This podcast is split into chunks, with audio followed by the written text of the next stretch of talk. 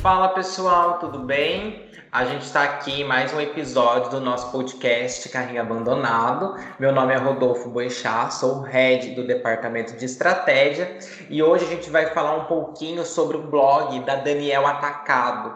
É, como esse blog está tendo um ótimo, ótimos resultados. E para falar um pouquinho mais disso comigo, eu chamei aqui o André Martins, produtor de conteúdo aqui na Nação Digital. Tudo bem, André? Tudo bom, Rodolfo? E você?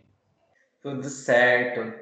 André, é, conta um pouco para gente é, a importância, né, a, hoje do blog nas estratégias do inbound commerce. Então, eu acho que dentro do inbound o blog está sempre presente em todos os clientes que a gente trabalha dentro da nação digital.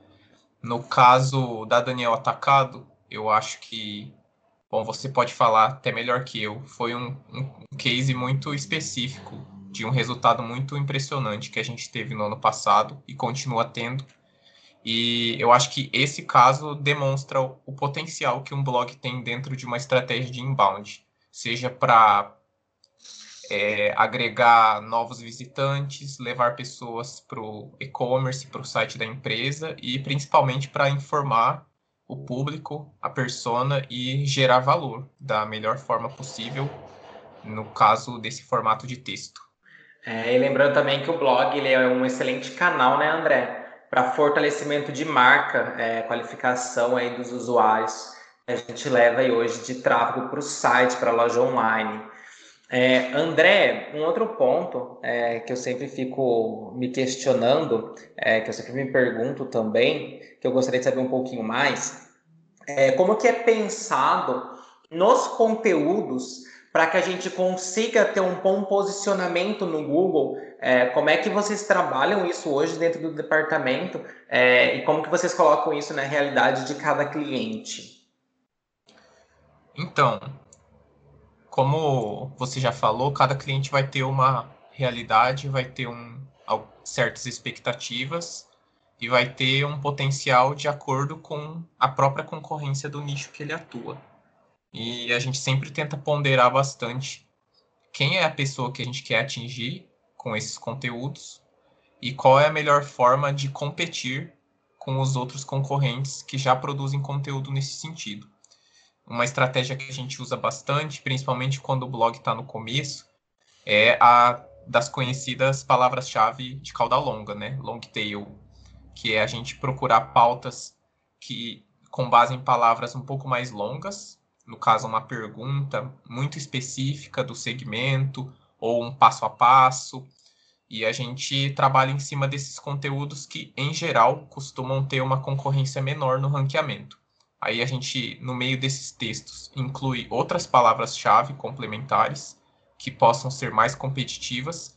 Eu acho que a progressão natural do trabalho é isso. A gente começa com poucos conteúdos, conforme o blog vai tomando forma, vai ganhando autoridade e o Google vai reconhecendo aquele site como uma referência para conteúdos daquele tipo, a gente consegue competir em palavras-chave mais curtas e sempre fazendo essa mescla, né? Do que a gente consegue ranquear mais rápido, mas sem deixar de atingir as principais pautas que a gente precisa para aquela pessoa, o que é interessante para ela. Certo, excelente. André, uma dúvida que me veio aqui agora enquanto você falava, quando um blog ele inicia totalmente do zero, é um blog assim novo, né? É, o como as pautas pensadas, elas são sempre levadas em consideração pautas mais topo de funil, como é que é trabalhado isso? Ou vocês já conseguem trabalhar também alguns posts mais fundo de funil? Porque depois a gente vai entrar ali um pouco mais dentro do, do case da Daniel, né? Que a gente trabalhou muitos conteúdos, que a gente trabalha hoje muitos conteúdos também, tanto topo, meio e fundo de funil, é, e como isso é importante na qualificação desse leitor para que ele se torne um usuário qualificado hoje na nossa loja online.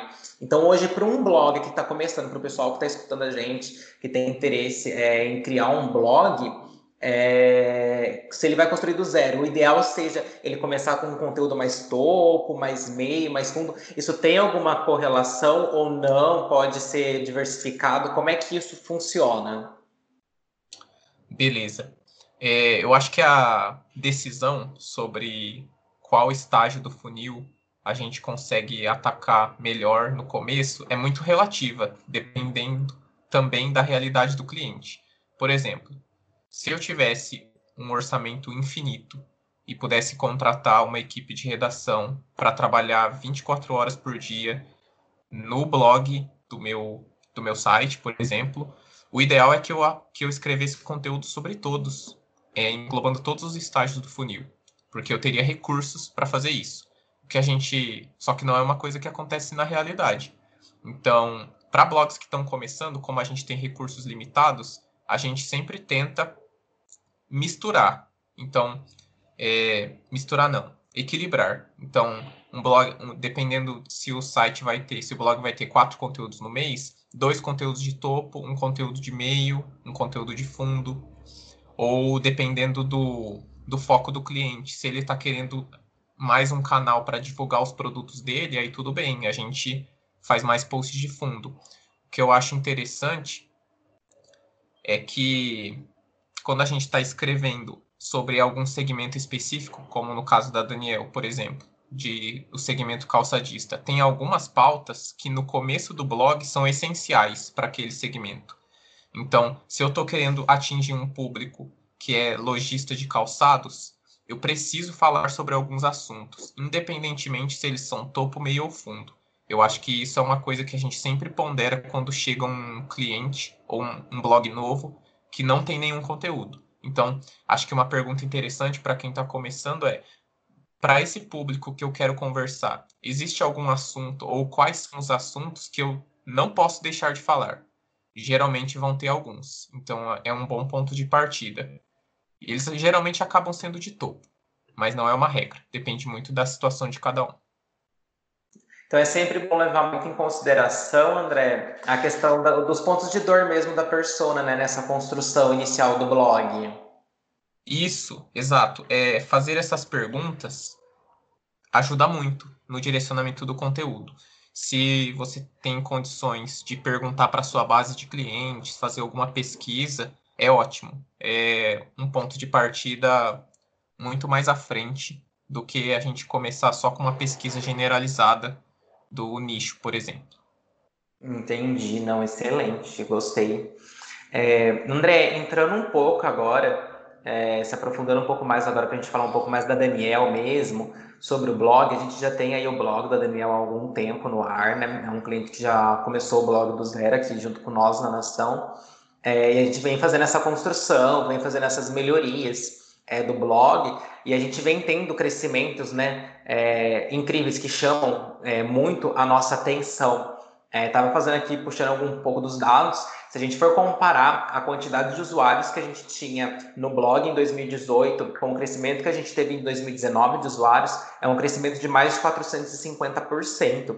É um crescimento que chama muito a nossa atenção. É, e eu queria entender um pouco mais sobre você é, o como foi trabalhada essas otimizações para que a gente conseguisse bons posicionamentos dentro do próprio Google, das ferramentas de busca, para que a gente conseguisse, é, de fato, é, trazer tantas pessoas é, para o nosso blog. Tem algum gatilho que vocês costumam utilizar, ou como é que vocês costumam otimizar para que a gente consiga ter um bom posicionamento? Como é que é feito isso hoje? É, boa pergunta, Rodolfo. É, eu acho que eu não tenho como falar de Daniel Atacado sem reconhecer todo o trabalho que já acontecia antes de eu assumir a, a redação né, do blog. Eu entrei no comecinho de 2019, ali por março, mas é um blog que começou já em 2017, ali no segundo semestre.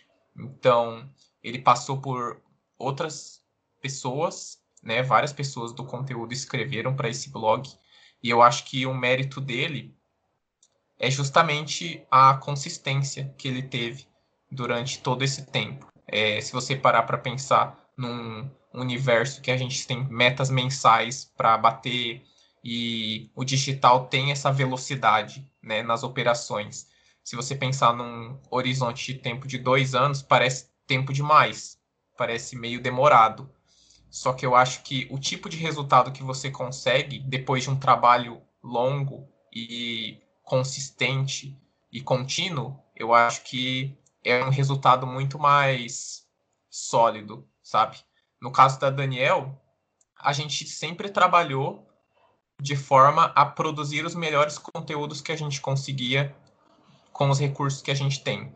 E como é um cliente que tem um relacionamento já de algum tempo com a, com a agência, a gente sempre teve uma liberdade muito grande de conversar, de perguntar sobre os produtos que estavam sendo lançados naquele momento, para adequar os nossos conteúdos também àquilo. A gente sempre se preocupou com a sazonalidade do nicho, então, datas importantes, né, pro para o segmento calçadista, já fazendo aí um merchan para nossa oferta de valor do calendário, mas enfim.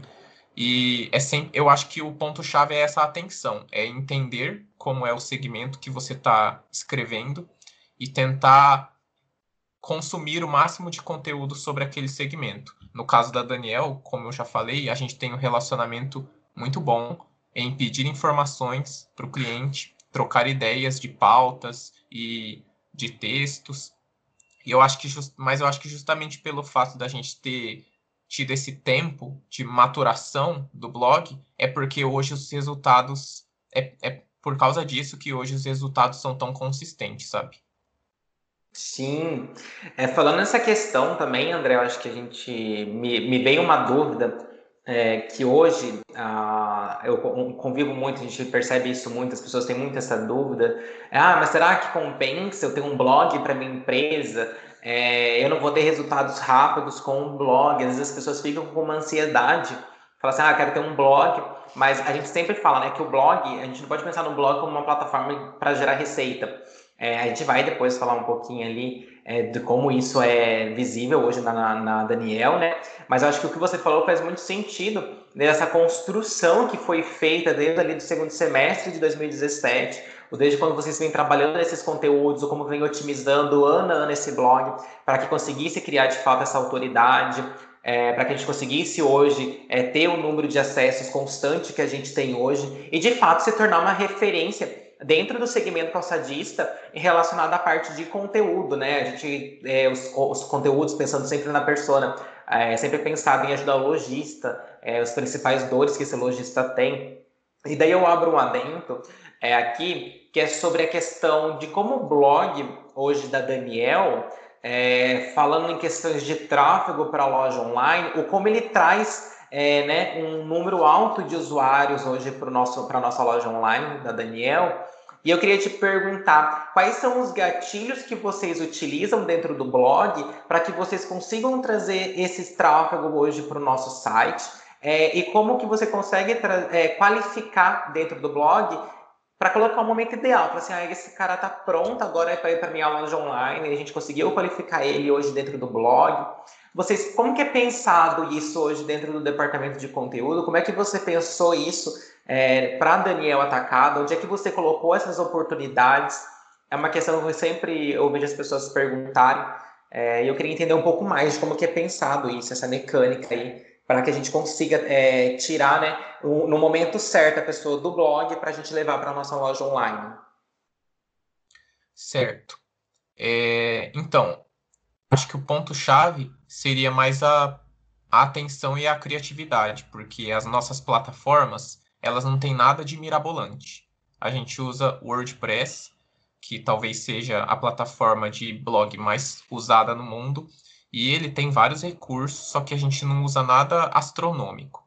Se fosse para resumir, eu acho que a gente usa tudo que a gente consegue. Por exemplo, a gente tem banners na lateral do blog no caso, o blog da Daniel não trabalha com propaganda de terceiros, né? Então, todo o espaço da tela a gente consegue usar para fazer o nosso conteúdo. Não tem nada ocupado. Então, a gente tem essa possibilidade de colocar um banner. Mas aí vem a questão: que banner, né? É um banner que leva para a loja, um banner que leva para a página de calçados infantis. Aí vem o lance que eu falei da atenção e da criatividade. A gente sempre está em contato com o cliente para saber o que está acontecendo na loja, é, quando a gente trabalhou junto na conta, eu e você, a gente sempre conversava também se tinha alguma campanha nova e atualizava esses banners com frequência. Então, ele funcionava mais como um outdoor mesmo. E eu acho que o banner lateral talvez tenha sido o gatilho, digamos assim, que mais a gente manipulava e alterava e sentia o resultado mais rapidamente. Fora isso, a gente coloca outros banners nos conteúdos, no final dos conteúdos, né, os CTAs. A gente colocar uns banners no meio do texto, menores, sem chamar tanta atenção, sempre tentando encaixar no meio dos conteúdos de uma forma que fosse o menos intrusiva possível e que desse realmente um que, que fizesse sentido para uma pessoa que estivesse lendo aquele conteúdo de clicar e ir para a loja. É, mas tudo tudo que a gente enxerga na página do blog tem potencial de fazer a diferença. Né? Desde o botão, que, da forma como a gente coloca as categorias do blog, naquele menu de, no topo da página, o botãozinho da loja, se ele tem um detalhe diferente. Todas essas modificações têm o potencial de dar mais chances das pessoas saírem do blog e olharem os produtos no site como uma, um último recurso é, que a gente usa também, só para terminar e não me estender muito, o Google Analytics é uma ferramenta que a gente usa bastante para saber onde atuar, né? Onde inserir esses banners, onde colocar mais CTAs, onde otimizar as páginas. Por quê? Com base no, nos relatórios que o Google Analytics gera de quais páginas estão tendo mais tempo de leitura, quais cresceram mais nos acessos orgânicos. A gente tem essas dicas de onde vale mais a pena investir o nosso tempo e essa criatividade que eu falei e colocar esses elementos. É mais ou menos por aí. Nossa, perfeito. Eu fiquei aqui já projetando tanta coisa. É... André, eu acho que assim, para a gente falar agora, eu acho que da chave de ouro é, do blog da Daniel, acho que a gente conseguiu ilustrar bem é, desde quando foi a construção, como que foi feitas as otimizações, ou como foi pensado, ou como que a gente aproveita as oportunidades hoje no blog para trazer esse tráfego mais qualificado para a loja.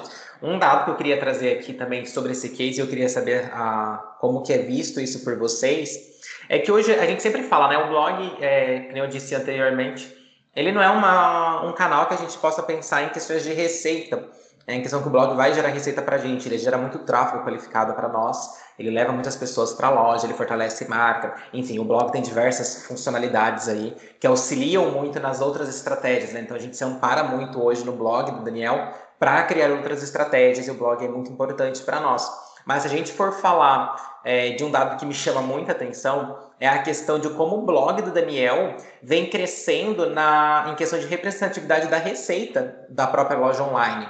É, eu fiz um comparativo aqui. É, se a gente for comparar o tanto de receita que, que o blog gerou em 2018 para 2019, em 2019 a gente teve um crescimento de mais de 800% é, na questão da receita mesmo. Então, o blog é, trouxe esse trabalho extremamente qualificado e conseguimos converter é, esse usuário que veio através do blog, gerou uma receita e hoje o blog se tornou um canal de representatividade de receita. O como que você vê isso? É, é, eu acho que é muito satisfatório, né? é, para você que acompanhou esse crescimento, fez parte desse crescimento, perceber que um canal que não era se esperado uma receita, hoje tem essa representatividade, uma representatividade que vem crescendo muito. É, e se você tem alguma dica de como isso pode ter sido construído, ou se é essa questão mesmo de ter paciência, de ir trabalhando os conteúdos desde o início, buscando essa qualificação, queria ouvir um pouco mais de como que você percebeu isso, como é que foi essa questão para você. Beleza. Olha, essa parte do faturamento é talvez o, o indicador que mais mudou na minha cabeça, assim, como produtor de conteúdo. Porque, como você disse, a ambição dos conteúdos não é necessariamente gerar receita. É, aqui a gente fala em receita como a pessoa lê um conteúdo e ela foi impactada pelo CTA, vai direto para o site e efetua uma compra naquele momento. É, é diferente da, com, da conversão assistida, que talvez seja o foco mais conhecido do blog, como você disse mesmo, de apoiar o consumidor na jornada de compra. Então ele vai lá, lê um artigo no blog, dali uma semana ele lê outro, e depois, daqui um tempo, ele vai lá e, e compra. No caso da Daniel, o que chama atenção mesmo é esse, essa conversão direta, né? De estar tá no blog, partir para o site e fazer uma compra. E para mim, falando pessoalmente, foi uma transformação mesmo do modo como eu encarava esse, essa meta. A gente, eu nunca acompanhei muito de perto a questão do faturamento direto, porque era uma era um ponto que não era tanto foco e era muito assim, algum mês tinha, outro mês não tinha, então não tinha uma consistência. É, por mais que a gente continuasse levando pessoas do blog para o site, a gente não registrava tantas compras diretas. No caso da Daniel foi uma surpresa, porque o blog começou a partir de um certo momento, no ano passado, a registrar conversões todos os meses. E acho que mais importante do que os valores, é, né, as quantidades, era, era, foi essa recorrência. Sim. Então, isso deu uma noção muito legal, assim, pra gente, do conteúdo, de como o blog teve teve essa participação expressiva. É, se eu fosse te. Não tem como eu te dar uma resposta absoluta sobre o que a gente fez para acontecer isso, diferente do que eu já falei, que eu acho que é mais um conjunto de coisas que acabaram resultando em mais essa conquista. Sim, sem é, dúvida. E, é, e é isso. Acho que o blog da Daniel Atacado é um exemplo do, de todas as potencialidades que o conteúdo tem numa estratégia de inbound, sabe? Ele marcou todas as caixas que a gente, sei lá, vê numa palestra sobre inbound. Ele foi lá e mostrou que na realidade tem como acontecer. E é isso, não sei, não, não sei se eu respondi sua pergunta direito. Não, claro. É, André, acho que para a gente encerrar, eu queria que você, como produtor de conteúdo, é, desse uma dica para quem está ouvindo a gente, que está pensando em abrir um blog para a empresa, que está querendo criar esses conteúdos. É, qual que é a sua dica para eles, para essa construção? É, o que, que você deixaria aí como um conselho mesmo, para que as pessoas falem assim, ah, vai começar, então o meu conselho para vocês é... Eu acho que paciência, né? Porque a gente está falando aí de, uma, de criar uma autoridade, a gente sabe que isso leva um tempo.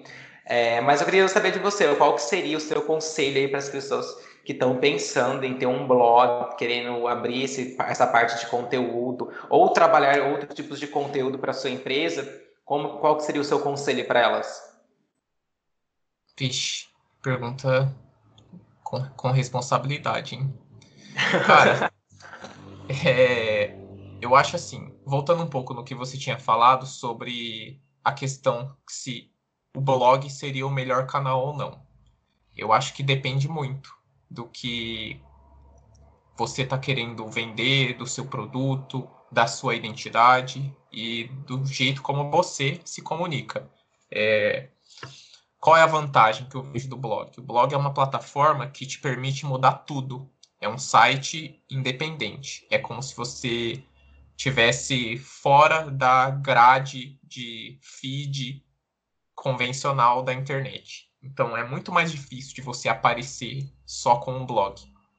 É claro que criando um blog você precisa de todo um apoio de social media, né, de divulgação desse, dessa plataforma. Mas qual que é o benefício de você ter uma coisa que parece desconectada de tudo e que você tem que correr atrás de mais coisas para fazer aquilo rodar? Eu acho que é a liberdade. É você conseguir colocar o conteúdo da melhor forma que você pensou, é você ter ferramentas para personalizar a sua página do jeito que você quiser, para você realmente colocar a sua identidade naquilo. E se uma dica para quem está pensando em, em usar essa estratégia do blog, eu acho que primeiro consumir muito conteúdo de seja dos concorrentes ou de algum outro portal de algum site que fale sobre o que você quer falar, consumir, entender aquilo, é, E uma vez que você definiu, não, eu acho que faz sentido escrever conteúdos no formato textual de blog, aí vem toda uma fase de, na minha opinião, construção, né? Foi o que a gente conversou bastante aqui. O blog, para ele ser visto pelos mecanismos de busca, cada texto demora um certo tempo. É, às vezes você pode ter o melhor conteúdo do mundo e a sua página não está configurada de uma maneira amigável para o Google te enxergar, por exemplo. Aí a gente entra em outras questões que eu acho que outros episódios do podcast já responderam, né, de SEO e de backlinks, mas se você está afim de fazer um blog, eu acho que a maior dica é faça o conteúdo mais original que você consiga, que realmente seja a sua identidade não tente copiar ninguém. E se você tiver um material que gera valor para o seu público e que vale a pena ser lido, eu acho que, independentemente dos resultados financeiros e de receita, você pode ter certeza de que qualquer pessoa que encontrar a sua marca na internet e olhar o seu blog, ela vai ter um, um raio-x transparente de quem a sua empresa é sabe? Essa é outra vantagem de ter um blog. Você coloca a sua identidade na internet num, numa fonte 100% segura, que é você mesmo. Então, as pessoas não precisam saber da sua marca por outros veículos. Elas vão saber que tem um blog oficial que é feito por você. E eu acho que para qualquer negócio isso é de certa forma vantajoso, né? Você ter esse selo de identidade num, num ramo, no caso, num meio digital que é cheio de tanta coisa escrita por pessoas falando de outras pessoas, né? Que tem essa falta de um pouco de confiabilidade. Então acho que é mais isso. Não sei se eu respondi a sua pergunta. Perguntei de novo isso, ó. Nossa, fiquei emocionado. Bem sinceramente, com tudo que você falou. É, eu acho que demonstra é, o quão importante é você fazer uma construção de conteúdo, independentemente da forma que você vai fazer, se é de forma textual, vídeo. É... Muito obrigado, André, por ter compartilhado isso comigo. É, eu acho que esse podcast está mais do que um aprendizado, tanto para quem quer começar, ou para quem está melhorando, ou para quem já está fazendo. É, eu acho que todas as dicas que você compartilhou hoje aqui com a gente foram enriquecedoras, é, tanto para o meu conhecimento como profissional, é, e eu tenho certeza que para quem ouvir também vai ficar muito satisfeito. Então, muito obrigado pela sua participação. Poxa, cara, eu que agradeço. É, falar desse caso específico da Daniel Atacado é, é um prazer, primeiramente, né? Porque você trabalhou junto comigo nesse cliente por um tempão e nós somos, nos tornamos grandes amigos e a gente conversava muito sobre os resultados desse cliente, sobre o que a gente poderia fazer para melhorar. E é muito legal ter isso registrado agora, né? De certa forma, para a gente escutar daqui uns 10 anos e tirar sarro de como a gente falava. Sim, exato. Ah, isso é muito bom. Ah, então é isso, pessoal. Muito obrigado por você que ficou até agora aqui com a gente. Espero que a gente possa ter ajudado vocês é, a terem uma ideia um pouquinho mais detalhada sobre a parte de conteúdo e ter passado um pouco também sobre a nossa experiência junto com a Daniel Atacado. É, Para ouvir esse e outros podcasts, acesse o nosso site, as nossas redes sociais, que a gente vai estar tá lá sempre colocando conteúdo exclusivo para vocês. Um grande abraço.